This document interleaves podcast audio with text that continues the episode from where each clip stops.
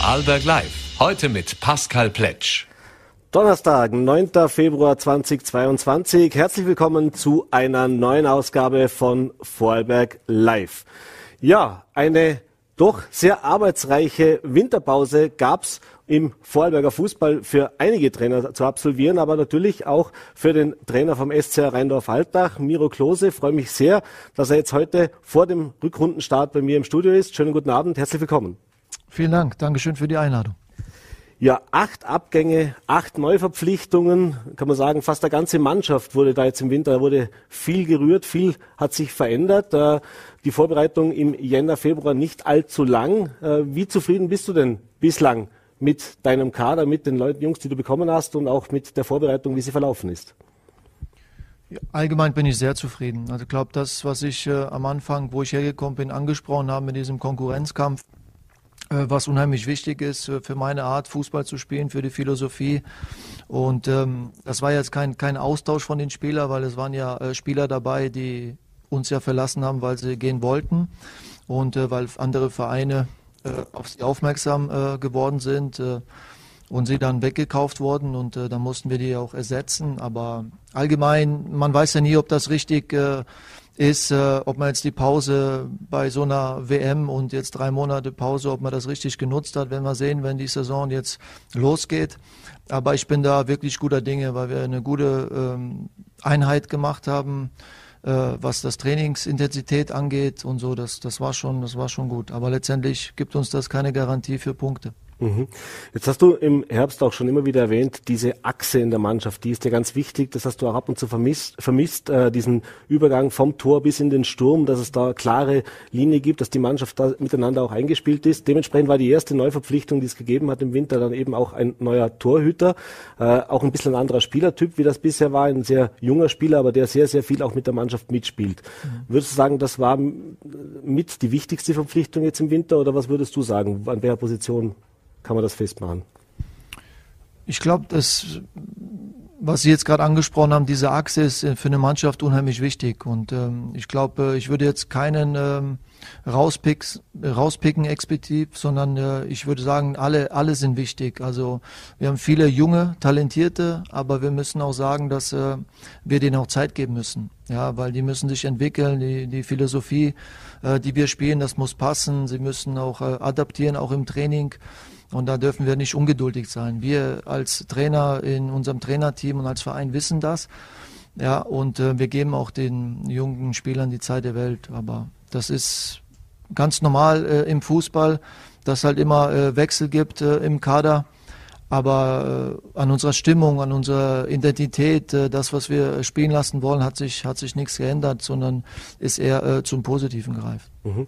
Jetzt habt ihr kein Trainingslager im klassischen Sinne gemacht. Äh, das war mit Entscheidung des Trainerteams, das gesagt hat, wir, wir möchten nicht irgendwo hinfliegen, sondern wir machen das hier. Ihr habt so eine Art äh, kleines Trainingslager in Alltag gemacht, also wo mit mehr Einheiten und so weiter. Warum diese Entscheidung? Was, was, was habt ihr euch davon versprochen, beziehungsweise warum habt ihr darauf verzichtet, eben auf ein Trainingslager irgendwo hinzufahren, praktisch diesen Teambuilding-Gedanken ja auch da ein bisschen mit zu vertiefen? Ähm, also ich glaube, der Verein hat diese Entscheidung getroffen. Natürlich ähm, muss ich das irgendwo mittragen und ähm, wir haben so ein bisschen recherchiert, welche Ter Temperaturen die letzten Jahre um, um im Januar, wo es halt drauf ankommt, äh, hier sind und da ist es jetzt nie wirklich in richtig äh, gravierende Minusgrade äh, gegangen. Ja, und ähm, ich glaube, wir sind jetzt äh, fast äh, zwei Wochen müssten wir auf den Kunstrasen ausweichen. Ähm, aber auch dort haben wir fantastische äh, ähm, Trainingseinheiten geleistet auf dem Kunstrasen. Und äh, jetzt sind wir seit dieser Woche wieder auf dem normalen Rasen. Und ähm, ja, das ist äh, überhaupt kein Problem für, für meine Mannschaft. Und, und der Entschluss, den haben wir zusammengefasst, äh, haben wir natürlich auch ein bisschen, bisschen Geld gespart und dann auch in die Mannschaft äh, investiert. Und äh, ja, das war auch schön. Mhm. Du hast schon gesagt, äh, zwei, zwei Spieler herausnehmen, die die Mannschaft verlassen haben. Das eine der Alexis Tibidi, äh, ein Spieler, der sehr, sehr ja, ja, wichtiger Part auch der Mannschaft teilweise war, eben, weil er durch seine Klasse eben ab und zu auch diesen Unterschied gemacht hat. Äh, ist das ein Abgang, wo du sagst, der kann noch wehtun, beziehungsweise kann man den überhaupt kompensieren jetzt im Winter?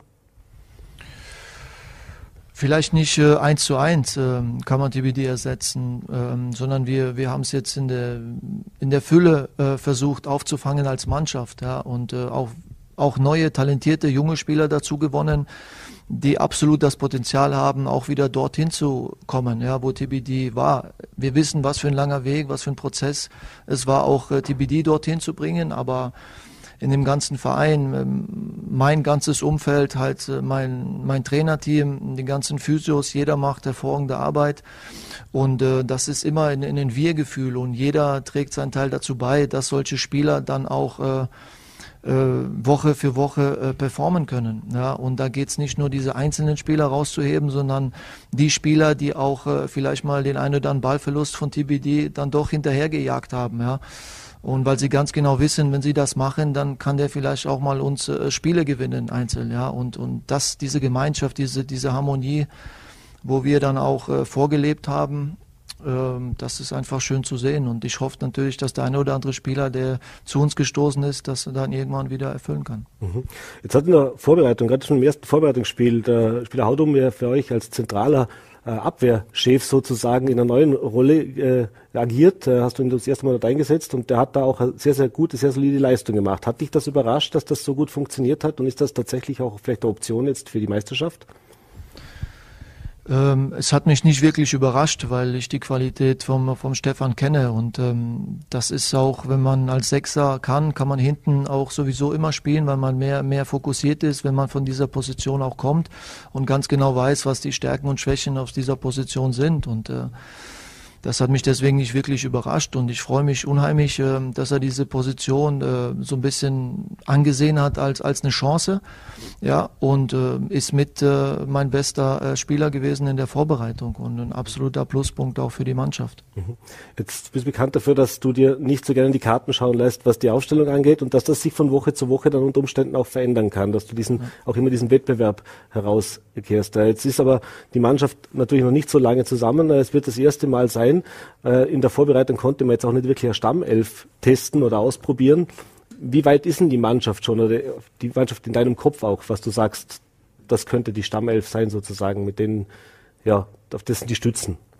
Also ich glaube, dass sie schon mehr oder weniger steht, aber auf drei, vier Positionen äh, und das war ja unser Ziel, ja, dass wir diese Fragezeichen haben, weil wir sehen, äh, wir können jeden einsetzen, ja, und ich weiß auch, wie wichtig es ist, nicht nur die Spieler, die eingesetzt werden, sondern die dann auch äh, ähm, eingewechselt werden. Ja, nicht nur die, die von Stammelf spielen und von vorne weg spielen, sondern die sind auch unheimlich wichtig, ja, weil es ist, ich habe gesagt, ich brauche jeden Spieler, der im Kader ist, mhm. ja, über die ganze Saison und die restlichen Spiele und äh, und das lebe ich einfach auch, weil ich weiß, wenn ich von Montag bis Freitag dementsprechend ein Angebot von den Spielern bekomme, wir, ich, mein Trainerteam, wir können an einer guten Trainingsleistung nicht vorbeischauen. Und dann werde ich das äh, auch so umstellen, dass der Spieler dann auch dementsprechend spielt ja, oder eingewechselt wird, weil das ist einfach unsere Philosophie. Mhm. Jetzt bei den Neuverpflichtungen geht es ja auch quer durch die Mannschaft. Also beim Torhüter haben wir schon gesagt, auch in der Verteidigung, im Mittelfeld und im Sturm gibt es Veränderungen, denn es war im Herbst ja auch so, dass es ganz unterschiedliche Spiele gegeben hat. Also es hat in, zum einen teilweise in der Abwehr Abstimmungsprobleme gegeben und auch Tore hat man kassiert, wo man sagt, die wären in einer besseren Abstimmung vermeidbar gewesen. Das hat dich dann das ein oder andere Mal auch, ja, sagen wir so, so ein bisschen Unbehagen gekostet, beziehungsweise auch den Unmut des Trainers herausgefordert. Und das zweite Thema war eben auch die Chancenverwertung vorne, dass man eben diesen Zug zum Tor, diesen klassischen Abschluss eben auch öfter sucht, beziehungsweise den auch erfolgreich vollendet. Äh, wie trainiert man jetzt sowas in dieser Winterpause, gerade auch wenn man neue Spieler dazu bekommt, um eben diese Schwächen noch besser in den Griff zu bekommen?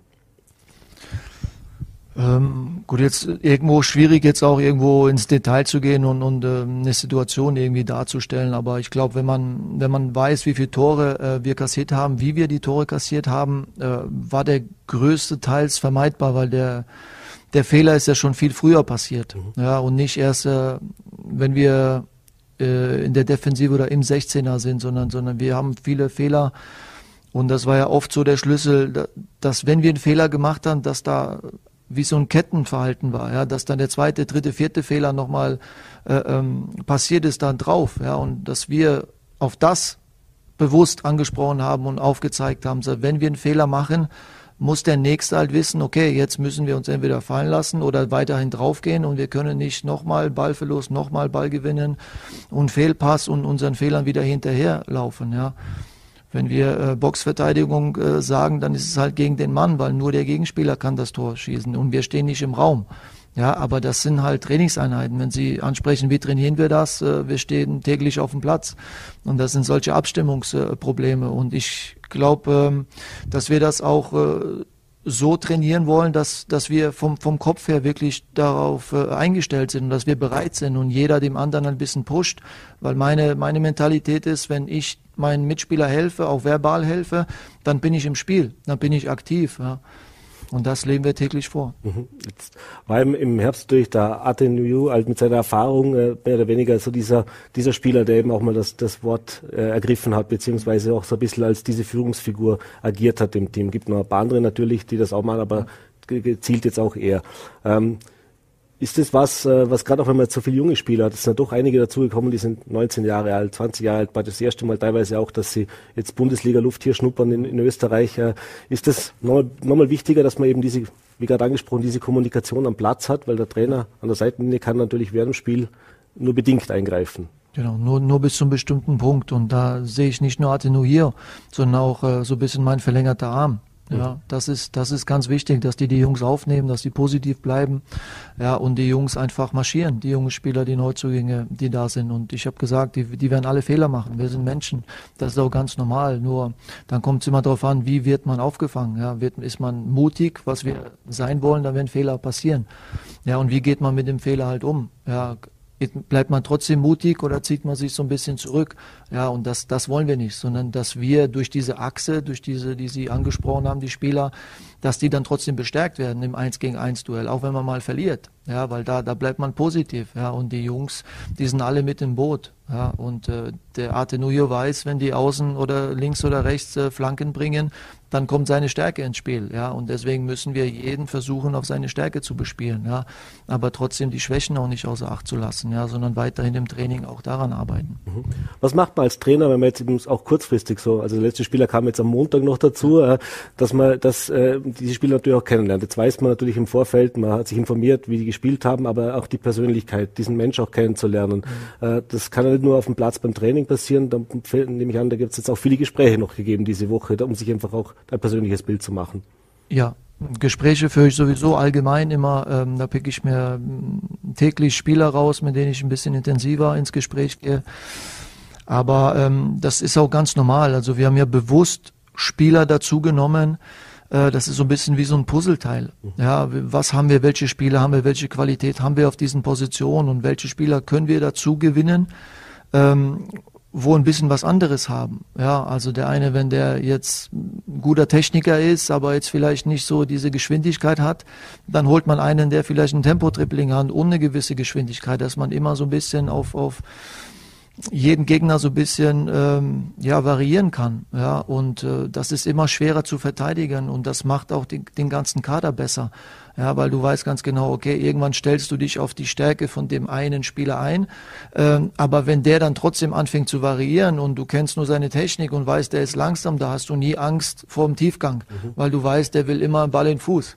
Ja, aber wenn wir die Spieler dazu bekommen, dass die auch mal ohne Ball einen Tiefgang haben, dass die variabler werden und schwerer greifbar auf dem Spielfeld, ja, dann geht das absolut in die richtige Richtung. Und das ist viel schwerer zu verteidigen und äh, auch für unsere Gegner, so wollen wir dann auch sonntags dann auch bespielen, ja, dass wir nicht wirklich greifbar sind. Mhm. Bevor wir jetzt aufs Spiel und auf den Start am Sonntag noch kommen, vielleicht mal kurz äh, die auch zur, zur Fitness, also zur körperlichen Konstitution. Ja. Das war im Sommer auch ein Thema, äh, dass, dass, dass der Trainer auch gesagt hat, ja, also der Fitness, da müssen wir jetzt mal noch dran arbeiten. Das war was, was vielleicht auch ein bisschen überraschend war, dass ja. wie, wie der Zustand war.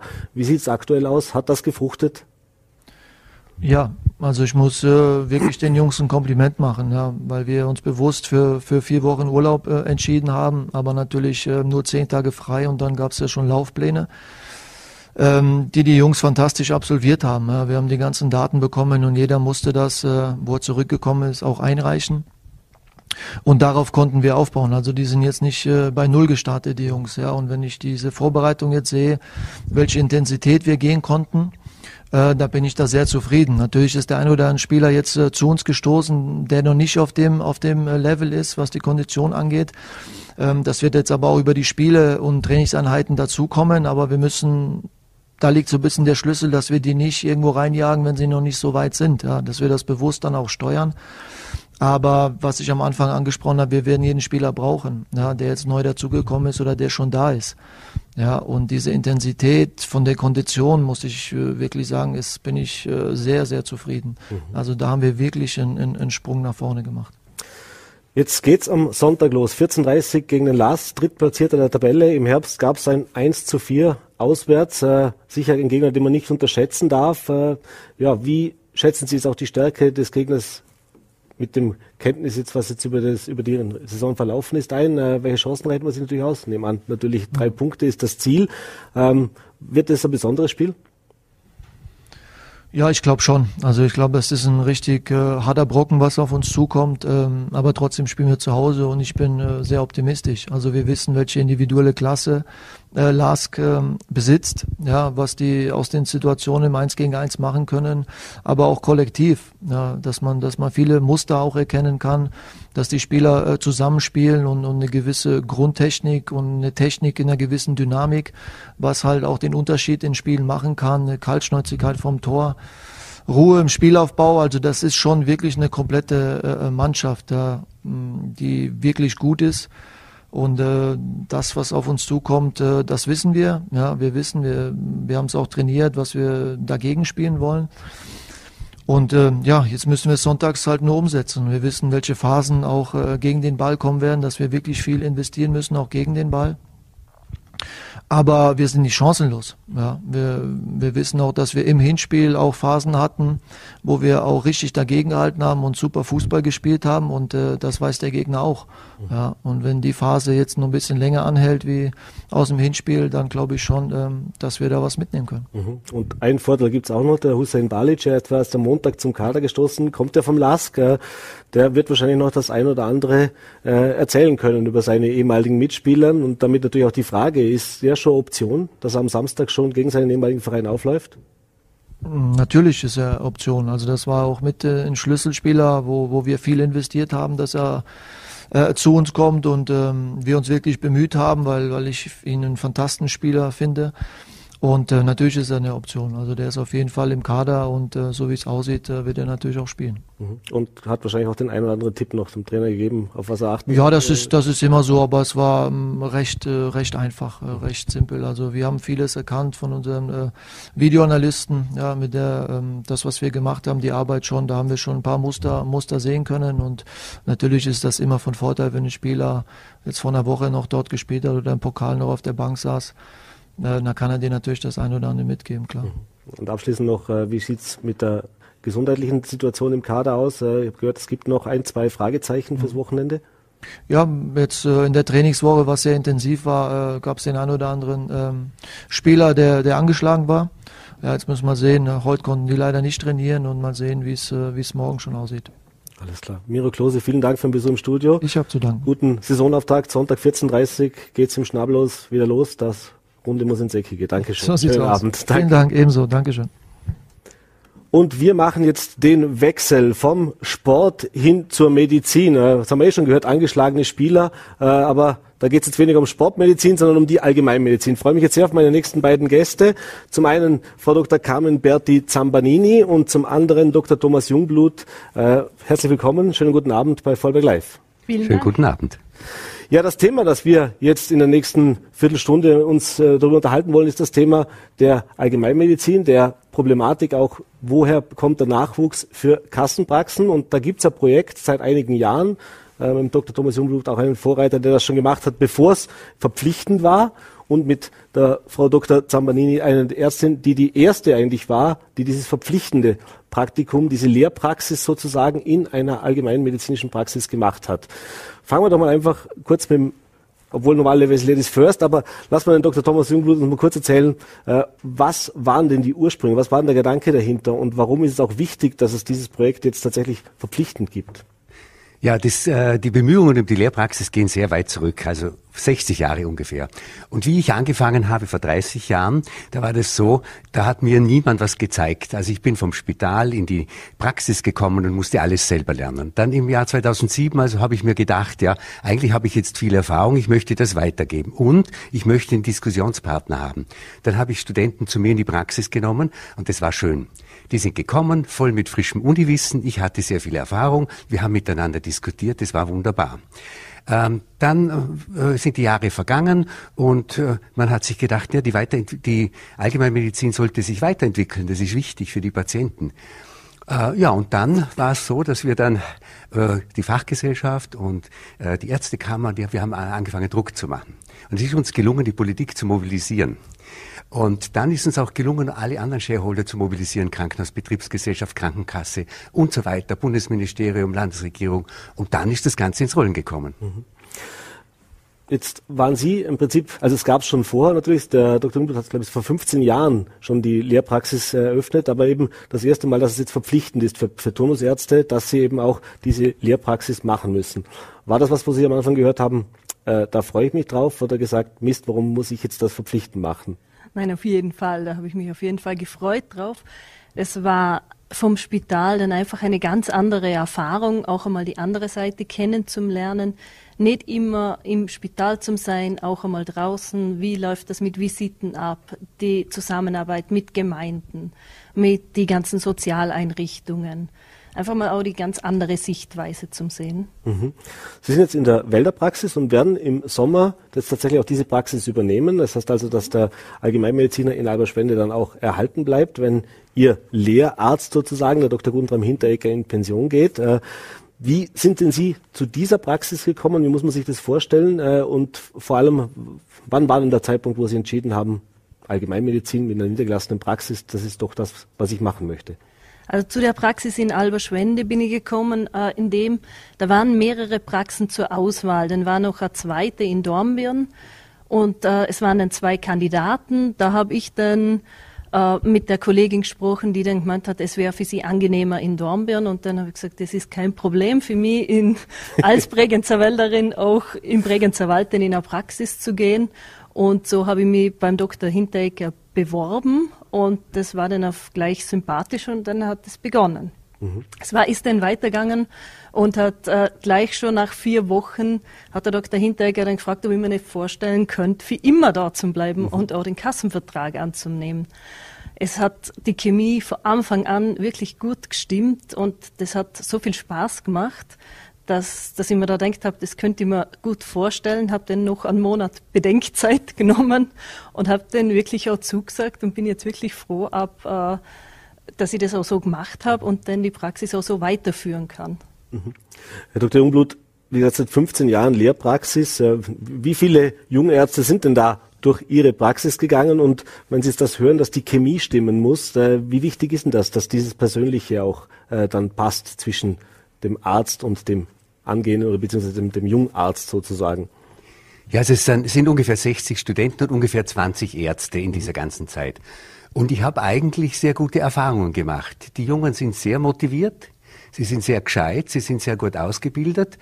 Äh, und also ich tue mir leicht, die Leute so sein zu lassen, wie sie sind. Sie sind natürlich alle unterschiedlich. Und das hat eigentlich dazu geführt, dass wir sehr gut ausgekommen sind immer. Und das hat sich auch eben insofern erfüllt, als die Frau Dr. Ähm, Esther Benedikt Muxel, eine meiner Turnusärztinnen, dann jetzt schlussendlich zu mir gekommen ist ähm, und Praxispartnerin geworden ist und auch die Praxis mal zusammen mit ihrem Mann, mhm. der auch dazu gekommen ist, übernehmen wird. Mhm. Das heißt, wir reden immer drüber, Allgemeinmediziner oder Mediziner generell haben einen Mangel. Wenn man jetzt einen neuen Hausarzt sucht, tut man sich teilweise schwer, überhaupt noch irgendwo aufgenommen zu werden. Ist es so zumindest ein kleiner Anteil dran, dass wir eben diese Problematik besser in den Griff bekommen, dass man eben schon frühzeitig junge Ärzte mit dem niedergelassenen Bereich in Verbindung bringt und eben das jetzt eine ganz andere Basis gestellt hat, um eben auch solche Nachfolgeregelungen, wie wir jetzt hier gerade zwei Beispiele hören, oder zumindest angedachte, da geht's ja noch ein bisschen, aber, ein bisschen äh, ange ja. aber angedachte Nachfolgeregelungen zu haben, das heißt, um dem auch ein bisschen entgegenwirken zu können. Ja, das ist also ganz, ganz wichtig. Ähm, an sich ist das Konzept der Fachgesellschaft, dass man schon im Studium sehr früh mit der Allgemeinmedizin zu tun hat. Mhm. Und das soll sich durchziehen, Formulaturen, klinisches, praktisches Jahr gibt's vier Wochen Pflichtformulatur Allgemeinmedizin und so soll das dann immer weitergehen. Mhm. Äh, die Frage natürlich, äh, jetzt hört man natürlich, die meisten Ärzte sagen, na, Kassenvertrag will ich keinen. Äh, immer, viele junge Ärzte eröffnen eine Privatpraxis, sei es allgemein, sei es aber natürlich auch in den ganzen Fachbereichen. Warum die Entscheidung doch, dass es doch eine gute Idee ist, Allgemeinmedizinerin im Bregenzer Wald mit Kassenvertrag zu werden? Sie haben das in der Lehrpraxis wirklich gut lernen dürfen und danach auch weiterhin äh, dass einfach die Zusammenarbeit und die Betreuung von dem Patienten wirklich von einem ganzen Patienten gut. Die ganze Familie wird betreut, man kennt die ganzen Hintergründe und auch das ist nur als Kassenarzt möglich. Oder die Zusammenarbeit im Sozialzentrum zum Beispiel, die Tätigkeit als Schularzt, äh, zusätzlich äh, denn dazu, das waren für mich wirklich starke Gründe, auch einen Kassenvertrag anzunehmen. Mhm. Jetzt haben wir gehört, was die Jungärzte von den erfahrenen Medizinern lernen können. Was können denn die erfahrenen Mediziner von den Jungärzten lernen? Ja, das ist auch eine Menge. Und zwar sind die Jungärzte natürlich vollgepfropft mit frischem Universitätswissen beziehungsweise mit frischem Wissen von den Krankenhäusern. Da gibt's immer wieder Weiterentwicklungen. Ähm, und, und dann natürlich auch im Bereich der Digitalisierung, da sind sie top. Also das war schon immer ein Gewinn. Mhm. Jetzt ist dieses, äh, dieses Lehrpraxismodell ja auch so angedacht, dass die Jungärzte bei den Krankenhäusern angestellt sind, auch in beiden Bereichen nach wie vor dienstbar, das heißt sowohl in der Praxis als eben auch im Krankenhaus. Äh, vielleicht dazu jetzt ein Arzt, welche, äh, ja, ist natürlich deutlich angenehmer und deutlich leichter, deutlich unkomplizierter auch, wenn man das so machen kann, dass man weiß, die junge Ärztin hat einen Anstellungsvertrag, bekommt ihr Gehalt auch weiter bezahlt, da muss man jetzt auch nicht wahnsinnige Kosten befürchten. Äh, war das schon mit auch ein Grund, dass sich jetzt auch immer mehr Ärzte dazu entscheiden, das eben auch anzubieten, beziehungsweise mit Jungärzten zusammenzuarbeiten? Äh, also das ist sicher ein Grund. Die Jungärzte, die sind bald einmal so weit, dass sie einen wirkungsvoll unterstützen, dass sie einen Druck nehmen. Äh, das ist sehr angenehm und wir geben ihnen die Erfahrung. Also es ist einfach ein schönes Zusammensein. Mhm. Erlebt man als Jungärztin auch Patienten, kann ich mir vorstellen, gerade auch vielleicht ältere Menschen, wenn sie sagen, sie haben jetzt ihren Hausarzt, den sie seit vielen Jahren haben und jetzt kommt da die junge Ärztin, die man nicht kennt, äh, wo eben zwar das Studium abgeschlossen hat, aber wie sieht es mit dem Vertrauen aus? Ist es da auch manchmal ein bisschen schwierig, dass man dem Patienten das beibringt? Also ich bin jetzt nicht nur sozusagen der Lehrling, sondern ne, ich bin schon ein richtiger Mediziner. Die Befürchtung war am Anfang äh, ganz sicher da, hat sich aber ganz schnell gelegt. Also das Vertrauen war auch schnell da für die Patienten. Bei uns wird es auch immer so gehandhabt, dass man beim, bei der Anmeldung schon gefragt wird, ist es Ihnen recht, dass der Turnusarzt da mit dabei ist? Und ich muss sagen, das ist wirklich immer sehr positiv gewesen. Es war eigentlich nie eine Ablehnung zum Spüren. Mhm. Es war dann auch mit dem Grund, dann auch die Kassenarztstelle dort weiterzumachen, weil die Leute einfach ein Vertrauen schon gehabt haben. Mhm. Jetzt haben wir vorgehört, natürlich die Bandbreite und eben auch das Persönliche ist ein Thema. Aber was ist denn sonst noch der Unterschied, wenn man sagt, eine Landarztpraxis, wenn man es jetzt mal so nennen darf, im Bregenzer Wald im Vergleich zu eben im Dienst im Krankenhaus? Ja, also bei uns ist natürlich auch viel mit Unfall, die, die Patienten gehen vorrangig äh, zu uns. Wir sind die erste Anlaufstelle. Es wird erst äh, sekundär nachher die Ambulanz angerufen. Wir haben jetzt im Bregenzer Wald noch das Modell, dass wir auf 24 Stunden einen Arzt im Sprengel erreichbar hat. Mhm. Äh, das ist schon ein großer Unterschied zur Stadt. Und mir persönlich macht es wirklich viel Spaß, auch zusätzlich das Notarztfahren das sind einfach noch Bereiche, wo man zusätzlich noch was machen kann. kann ja. ähm, apropos jetzt eben 24 Stunden Bereitschaft. Mhm. Das ist ja auch das Thema bei, bei Ärzten, gerade auch bei Krankenhausärzten natürlich, dass man immer sagt, äh, die Arbeitsbelastung, die Stunden sind natürlich sehr, sehr hoch. Äh, ist das ein Vorteil jetzt in einer niedergelassenen Praxis oder ist es im Endeffekt äh, nicht wirklich ein Unterschied, was den Arbeitsaufwand bedarf? Es ist schon ein Unterschied zum Krankenhaus. Bei uns ist es doch so, dass wir im Gebiet wohnen und dann doch äh, zu Hause schlafen. Mhm. Das ist natürlich mit Familie, Kinder alles recht gut vereinbar. Zudem ist ein ganz ein gutes Verhältnis äh, zwischen unseren Sprengelärzten, wo wenn einmal einem was dazwischen kommt, dass man das einmal tauschen kann. Mhm. Also von dem her ist es sicher ein großer Unterschied zum Krankenhaus. Mhm. Äh, ist es für, wenn man Praxis hat, das hat man in den vergangenen Jahren immer oft erlebt, da da gibt's die Patienten, die kommen seit teilweise Generationen, also hat man die ganze Familie bei sich und äh, irgendwann kommt aber der Zeitpunkt, wo man sagt, jetzt sollte man über Nachfolge nachdenken äh, und in der Vergangenheit war es ja dann so, muss ich mich auf die Suche machen, finde ich überhaupt irgendjemanden und leider Gottes war es ja dann auch oft so, dass diese Praxen dann einfach geschlossen worden sind, beziehungsweise die Patienten sich einen neuen Arzt, eine neue Praxis auch suchen mussten. Äh, ist es auch als will es nicht, will nicht undisputierlich sein, aber als verdienter, als langjähriger Arzt, also der eben schon viele Jahre Erfahrung hat, auch ein bisschen beruhigen, wenn man weiß, ja, ich kann mich schon frühzeitig, rechtzeitig auf meine Nachfolge sozusagen äh, vorbereiten und dass meine Patienten auch künftig, wenn ich dann mal in den wohlverdienten Ruhestand gehe, äh, gut versorgt sind. Das ist ganz ein wichtiges Argument. Es besteht keine Verpflichtung, einen Nachfolger zu suchen. Aber schon ähm, meine Stelle, da bin ich zu meiner Vorgängerin gegangen und habe gesagt, Entschuldigung, ich würde gerne. Und sie ist mir fast um den Hals gefallen und hat gesagt, Gott sei Dank, ich habe mir Sorgen gemacht, wer übernimmt meine Patienten. Und man sieht es auch jetzt, die Ärzte, die keine Nachfolger haben, die grämen sich. Mhm. Vielleicht noch kurz jetzt nach den Erfahrungen aus der Lehrpraxis, kann man die Gelegenheit auch nutzen. Äh, Gibt es auch Verbesserungsvorschläge? Also das heißt, was Sie gesehen haben, was man denkt, da kann man noch nachschärfen, das ist noch nicht so ideal? Für mich persönlich wäre es jetzt äh, vielleicht äh, fein, auch die Lehrpraxis früher als am Ende vom Turnus äh, zu machen. Weil die Entscheidung, man hat ein Basisjahr und in dem Jahr muss man dann entscheiden, ja, ich mache die Allgemeinmedizin oder ich mache ein Fach weiter. Und für mich wäre es dann schon noch einfacher gewesen, wenn man vielleicht das nicht am Schluss hat, sondern die Allgemeinmedizin auch in dem Bereich einmal davor kennenlernen könnte. Da gibt es eine neue Entwicklung.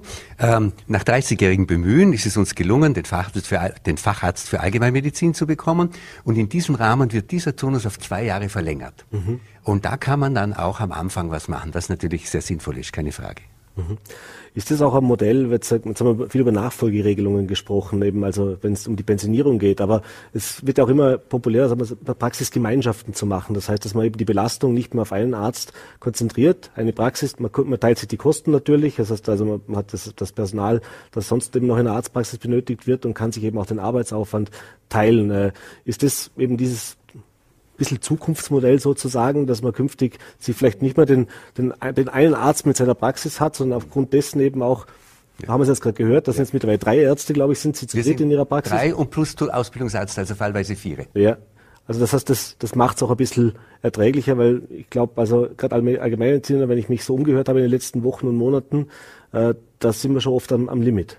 Ja, doch, das ist bei uns auch auf jeden Fall ein Modell, wo, wo Zukunft hat. Also wir sind auch mehrere Ärzte in der Praxis und die wir auch eine Ärztin noch anstellen. Mhm. Es ist einfach, es sind, ist sehr frauenlastig auch und auch Männer. Es ist die Kinderbetreuung zu sicherstellen und das ist alleine viel schwieriger, als wie wenn, wenn, wenn da mehrere Ärzte in einer Praxis sind. Und die Jungen wollen alle zusammenarbeiten. Also 95 Prozent wollen nicht allein. Das heißt, das ist also tatsächlich etwas, was äh, dann so eine Win-Win-Situation eigentlich für Patient und Arzt dann ist, oder? Ja, genau. Auch wegen der Kindererziehung. Natürlich, die Vereinbarkeit ist natürlich ein Thema, oder? Also das, natürlich. das ganz klar. Ähm, vielleicht können wir zum Abschluss noch jetzt wenn, man, wenn ich Sie beide schon hier habe, über die allgemeine Situation noch ein bisschen sprechen. Da hat man viel gehört in den letzten äh, Monaten, eben wie die Situation im Gesundheitsbereich ist, äh, wie die Belastung auch ist für die Ärzte, wie es aussieht mit, den, mit dem Nachwuchs sozusagen, äh, was, da, was, da, was da gemacht wird, mit den Herausforderungen, auch mit den Kosten, die natürlich damit verbunden sind, also mit Stichwort jetzt eben wieder die Verträge mit der ÖGK. Ähm, Jetzt wollen wir natürlich kein schwarzes Bildchen malen, das werden Sie wahrscheinlich nie machen wollen, aber wie, wie, wo sind denn aktuell tatsächlich die größten Hemmnisse? Also die größten Hemmnisse sind sicher, wenn man alleine eine Praxis aufmachen will. Es ist sicher optimaler, wenn man sich gleich von Anfang an zu zweit oder zu dritt zusammentut mhm. oder auch in eine bestehende Praxis, wie jetzt auch bei dem Lehrpraxismodell einsteigt. Da lernt man dann auch die ganze Organisation, alles äh, mit, auch in der, in der Zeit, wo man als Lehrpraktikant da ist, ist es optimal, dass man wirklich nicht nur die Versorgung der Patienten lernt, äh, sondern wirklich auch, wie mache ich die Buchhaltung, wie gehe ich mit meinen Mitarbeitern um, weil man ist ja dann zum Teil einfach auch der Chef mhm. und nicht nur der Arzt. Das ist sicher eine große Hemmung für viele. Mhm. Ist das was, das war ja auch oft der Kritikpunkt, dass die, dass die Buchhaltung, also die Bürokratie sozusagen Überhand genommen hat. Wie haben Sie das erlebt in den letzten Jahren? Ist das ein Thema, dass man da auch noch großen Handlungsbedarf hat, also sprich Entbürokratisierung des Ärzteberufs? Also Entbürokratisierung bleibt ein Dauerbrenner, keine Frage. Und wir haben eben sehr viele Fronten, wo wir was tun müssen. Das ist die EDV, die Praxisausstattung, das Personal und, und, und. Also da gibt's ganz viele Dinge. Und wir sind natürlich froh, wenn wir da nicht zu viel Administration aufgebrummt bekommen. Und das bremst uns. Es soll so einfach wie möglich gehen. Ähm, weil gerade auch diese administrativen Dinge und, und das, was die alten Ärzte darüber erzählt haben, haben die jungen Ärzte davon abgehalten, Allgemeinmedizin zu machen. Mhm. Ich schaue mit großem Optimismus in die Zukunft. Allerdings muss man sagen, wir müssen uns alle zusammen anstrengen. So wie das damals beim Lehrpraxis-Pilotprojekt war, mhm. wo alle äh, zusammengearbeitet haben. Toll. So müssen wir weiter tun. Mhm. Und das heißt, da werden Sie und Sie als Vorbild oder als Beispiel dafür, dass es, dass es funktioniert und Sie natürlich, so wie Sie kennen, auch als Sprecher für den niedergelassenen Bereich nicht müde werden, weiter dafür sich einzusetzen. Ganz so genau. genau. Ich bedanke mich auf jeden Fall für den Besuch im Studio. Viel Erfolg dann spätestens natürlich ab Sommer mit der eigenen Praxis, jetzt natürlich auch. Danke, dass Sie da waren. Alles Gute, schönen Abend. Vielen Danke. Dank. Vielen Dank. Und das war's mit unserer heutigen Ausgabe von Vollberg Live. Äh, wenn Sie mögen, sind wir natürlich morgen wieder für Sie da. 17 Uhr, Voller.at, VNRT und Ländle TV. Bis dahin einen schönen Abend. Machen Sie es gut.